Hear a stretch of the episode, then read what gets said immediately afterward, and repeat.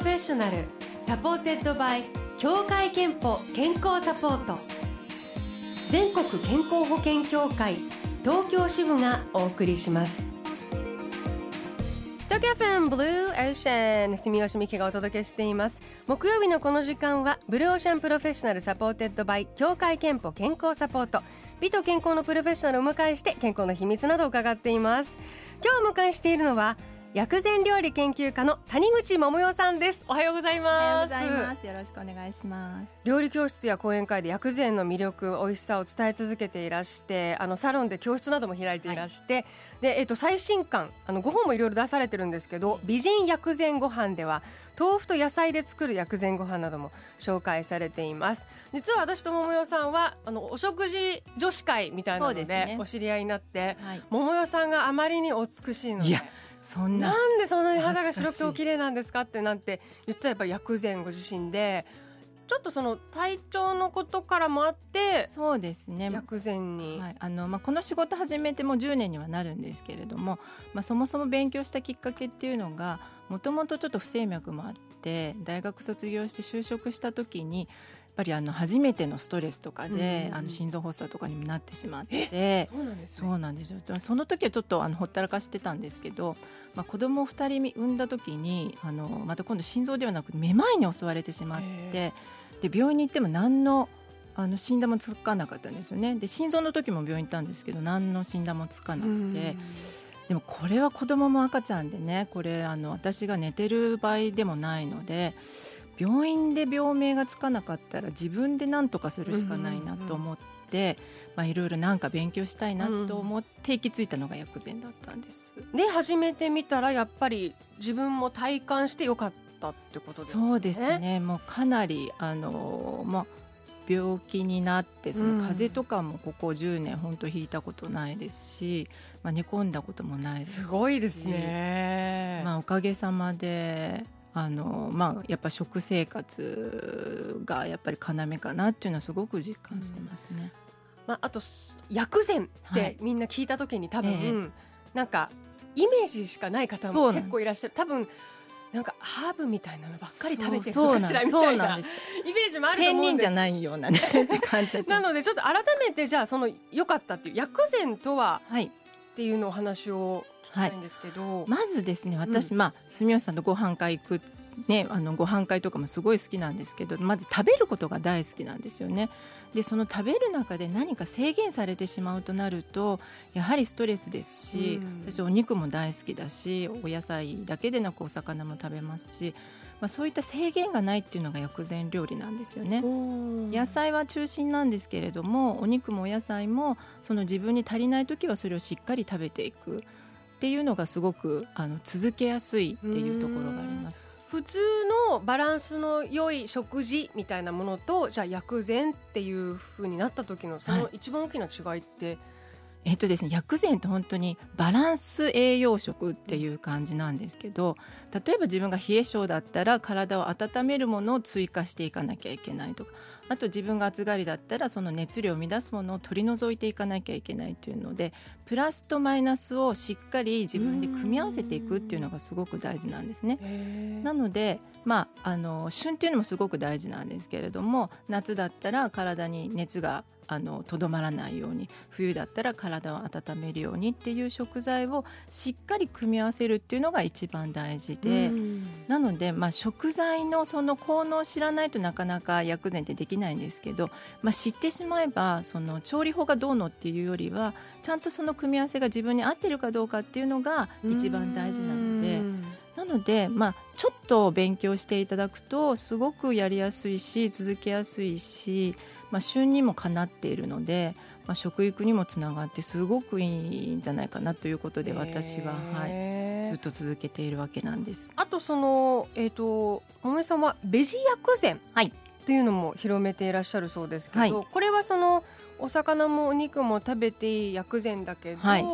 よりちょっとベジタブル中心にってことなんですか、そうなんです。やっぱりですね最近は食べ過ぎっていうことが一番その体を崩してしまう大きな原因なので貧乏食みたいな。そうそうなんですよ。で薬膳でお肉食べてもいいよって言ってもどのぐらい食べていいかってやっぱり個々によって分からなかったりするじゃないですか。500グラムいっちゃいましたみたいなそうそうそう。なのであのたまには野菜だけを中心にして、だけどその野菜自体は体に合ってるよっていうそのあと季節感に合ってるよっていうような組み合わせのちょっと粗食で、えー、タンパク質はお豆腐とかお豆でしっかり取れば、そういった栄養素も補えるということで。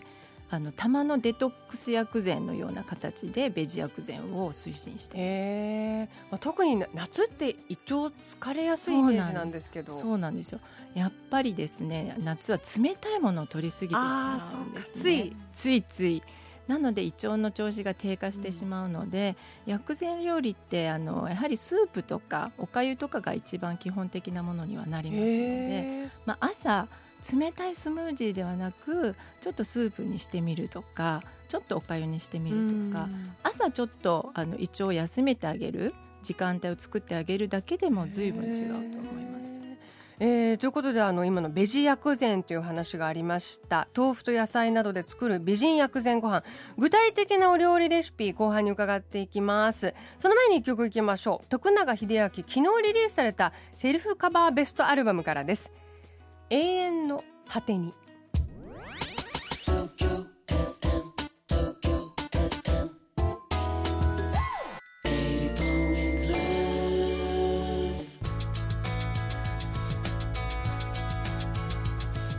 東京ファンブルーオーシャン今日は薬膳料理研究家谷口桃代さんスタジオにお迎えして薬膳で、えー健康になるというねお話を伺っています。で、えー、と今日は豆腐と野菜で作る美人薬膳ご飯にも、おまあ、収録されているレシピでこの時期特におすすめとか、はい。あんまりもちょっと難しくないのでそうですよいくつかなんかはい。お伺いしたいなと思うんです、はい。その前に今日、はい。あのーザ・バトルということでえ。メッセージをいただいてて、はい谷口さんのお家ではなんかバトルありますかなんて聞いたらあるんですって？あるんですよ、まあ、これがちょこちょこバトルはあるんですけれども、まあ、本当にたわもないことですごくひどい喧嘩をしたという思い出がありまして。旦那様と？そうそうなんです。もちろんなんですけども。あのソース戦争と私は呼んでるんソース戦争？何のソース？ソース戦争大勃発みたいな感じで。あの1年ぐらい前ですかね。うちの主人はブルドックソース派でええ、私は東海出身なので香味ソース派なんですね 何にかけるソース？お好み焼きに。本当にお好み焼きにかけるソース？あで私ブルドックソースいまいちよく理解してなかったので 種類がいくつかあるのも知らなくて。で一応あのブルドックがいいって言ってたの買っといたんですけど、うんうん。主人の好きなブルドックソースじゃなかっあ ちょっと面倒くさい。そんなの知らないわと思って「お前これは違うぞ」って。で買ってこいとか言ってえ？えー？みたいな「もうこれで食べてよ」って言ったら「俺は食わない」とか言い始めて。じゃあいいわ私はじゃあ香味ソースで食べるみたいな感じ。でも彼はあのその日は焼きそばしか食べなかった。っえすごい。意志がお強い。そうなん普段超ラブラブと伺ってるんですけど。いやーお恥ずかしい。でもそんなでもやっぱり食べ物にはじゃあ旦那様もそうこだわりが。そうなんですよ。食べ物そこまでね言う人ではあんまりないんですけどやっぱりそこはね自分は東京人だっていうのをねあ言いたいの。かない でもね桃代さんもでもあの薬膳料理研究家でいらっしゃるけどお好み焼きも食べます。食べるという。はい。でもただやっぱりあのポイントポイントでその薬膳に気をつけた食事をすることでご自身も随分体調変わられたと前半伺いました、あの具体的なね今の時期におすすめのレシピ、はい。ぜひいくつか教えてください、えっ、とあの今日は私の最新刊の美人薬膳ご飯とはいいうのを持ってきたんですけれども、その中のあのアボカドと豆腐のトマトファルシっていうのがとても簡単でおもてなしにもなって。あら可愛い。そうなんですよ。でトマトがくり抜かれて中に緑の可愛いものが詰まってる。でくり抜いたのはミキサーでジュースにしちゃうとあトマトのトマト。の中身はね。はい、もできますし今ですねトマトっていうのがすごくやっぱ旬でもありますけれども体にすごくいいと言われておりまして、まあ、東医学的には血を量あの血を浄化する血の熱を取ってくれるそしてすごく豊富な水分とビタミンでその足りなくなった栄養素汗で失われた栄養素を補ってくれるっていうのがあるのですごくトマトがおすすめなんですね。でアボカドはそのさらに失われた汗の中に油分とかもありますのでお肌のためにもアボカドってすごくいいんです。でさらにお豆腐を入れておりますのでこれまたタンパク質も一気に取れてしまうというへぐちゃぐちゃぐちゃと潰してしまってあのアボカドもですねザクザクザクと切ってみたいな。はいあえてで、まあ、きゅうりもあえていただくと、まあ、それをですねそれだけ？そうなんです。詰めていただければ。おーあ調味料も塩少々とオリーブオイルだけ？そう、まあ、ちょこっとですね風味付けにんにくのすりおろし入れてもいいんですけど、まあ、入れなくてもいいです。へえシンプル。そうなんです。これは本当にですね夏場でちょっと食欲がない時にもいいですしあとちょっとここにまた薬膳的にクコの実をトッピングしていただくと、はいさらに、まあ、お肌にもいいとされておりますので。あへの昨今はですね紫外線対策にもなるよって言われている、まあ、スーパーフードの一つでございます。はい、えーアボカドと豆腐のトマトファルシーという名前ですけど、でもシンプルですね。もう一つありますか？もう一あとはですね、まあ、いろいろおすすめではあるんですけれども、まあ、夏おやつにもなります、まあ、61ページのところなんですけど豆腐とカラフル野菜のおやきというもので。まあ、これはですねあの今回春菊と人参などを使っていますけれどもあの今でいうとゴーヤーですよね、ああ夏野菜。はい、ゴーヤーを細かく刻んででお豆腐とでゴーヤーの苦みをちょっと取りあの出すためにあの鰹節とかう入れていただいたりすると、はい。あのとても食べやすくなります。へー。なのでバーってみじん切りにして、ええあの全部豆腐と混ぜるだけ？はい、混ぜるだけ。でちょっと手でぐちょぐちょ潰す感じでもいいんですか？これ。そうなんです。このように写手の写真のように手でぐちゃぐちゃとへ潰していただいて。なので冷蔵庫のあのー余り物掃除そうそうそうそう余りにもいいですね。でそれをまああのちょっとパパテ状みたいにして、はい。片栗粉とかでちょっとくっつけて。片栗粉を入れて豆腐をぐあの潰してそこにみじん切りとか、まあ、刻んだものを入れてでそれをはいはいはい。あのフライパンでピッて焼くだけなんで。へえで最初はちょっと緩いのであのか成形は難しいんですけど焼けば固まりますのでちょっとクレープっぽい感じっていうかそんな感じにあの捉えて焼いていただくと。美味しそう、はい。香ばしそうですね。そうなんですそうなんです。でこれもタンパク質も取れますしあのお野菜もたっぷり取れると。あのもう一つなんかデザート的なのも載ってるんですねこれ乗っね、てるんです、うん、えっとデザートでなんか、はいデザートはですねこれお豆腐をあの潰してマッシュといいますかねミキサーにかけると生クリームみたいな食感になるんですね。へえ。そうなんです。でこれあのほとんどスイーツは生クリームの代わりに豆腐で作ってるんですけれどもこれ豆腐クリームのフルーツサンド写真を見ると生クリームに生クリームに見える。ねこれお豆腐なんでええすごいそうなんです。これ本当おすすめで。豆腐クリームに砂糖をちょっと混ぜてるだけでそうそうなんです。あとはいちごと合わせて食パンに挟んでるだけ、で今の時期だとうん。夏のフルーツがとてもおすすめ、いちご今ないじゃないですか、はだからあのバナナでもいいし一番簡単なのあとマンゴー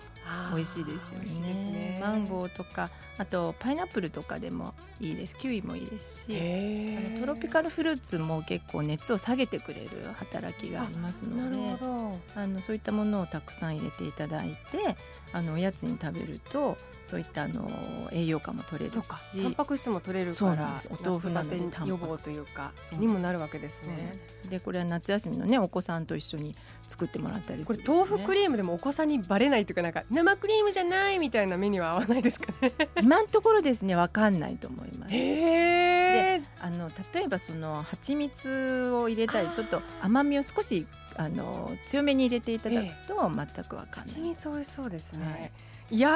ー良さそうですね。どれもあのシンプル、えートマトと豆腐あ違うアボカドと豆腐のトマトファルシ、はい。えーそして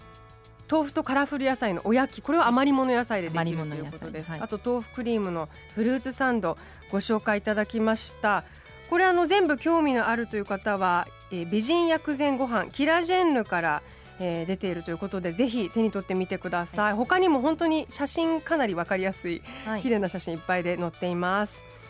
えーあとあのちょっと健康と体調の話も最後聞いておきたいんですけど、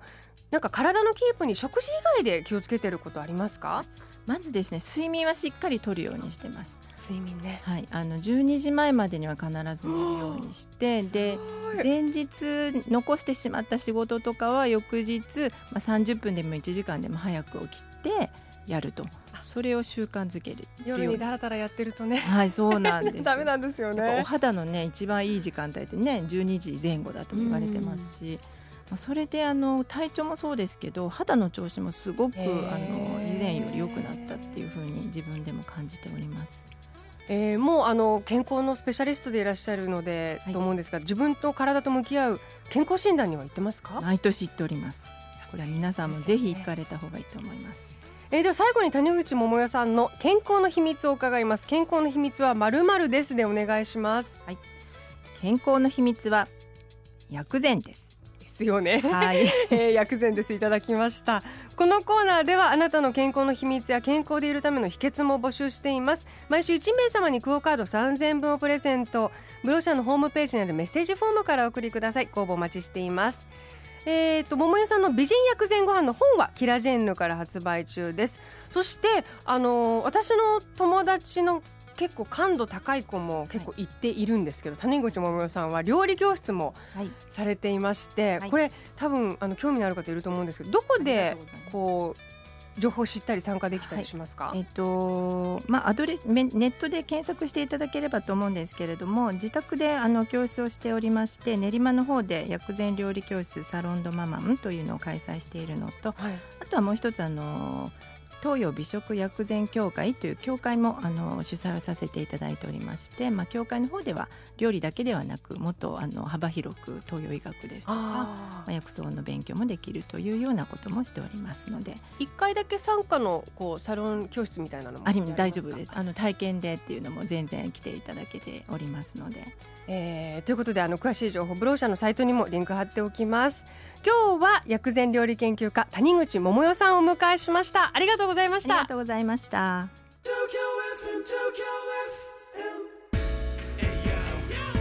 80 point love.